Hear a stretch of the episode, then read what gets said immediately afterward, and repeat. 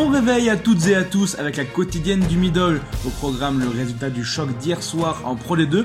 Boudjelal démissionne, le coronavirus touche le rugby et l'avenir de Biarritz s'éclaircit.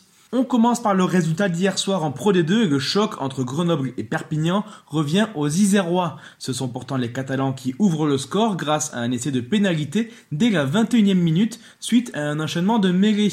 Plus que dominateurs dans ce secteur, les 100 et or vont obtenir 8 pénalités dans cet exercice.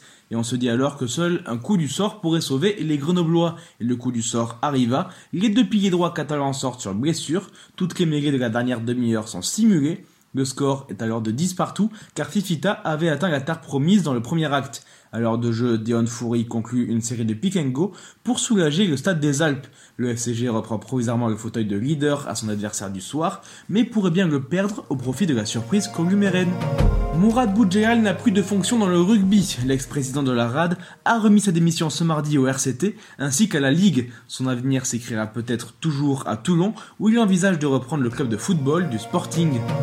Au bord du précipice depuis quelques mois, le BO a peut-être trouvé une solution mercredi soir. En effet, le conseil municipal s'était réuni comme il le fait de manière régulière, sauf que cette fois-ci, au cœur du débat, il était question de rugby et notamment le nouvel aménagement du stade Aguilera. Une réunion intense et sous pression, avec des supporters biarro venus assister à la séance, des prises de parole véhémentes et un contexte particulier à un mois des élections municipales. Une majorité a voté pour que le club ne soit plus propriétaire mais résident du stade Aguilera, ce qui lui permettrait de renflouer ses caisses. Cette décision n'est pour l'instant qu'une indication, rien ne sera décidé avant l'élection municipale. L'incertitude de ce projet réside autour de certains candidats à la municipalité qui sont formellement opposés à cette indication.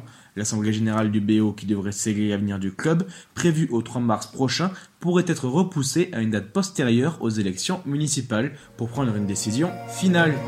On passe au rugby à 7 qui va connaître des chamboulements à cause du coronavirus. En effet, au vu des risques sanitaires logiques, les deux tournois d'Hong Kong et de Singapour ont été décalés à octobre prochain. Du coup, le tournoi de Paris, qui aura lieu en mai, ne clôturera pas la saison.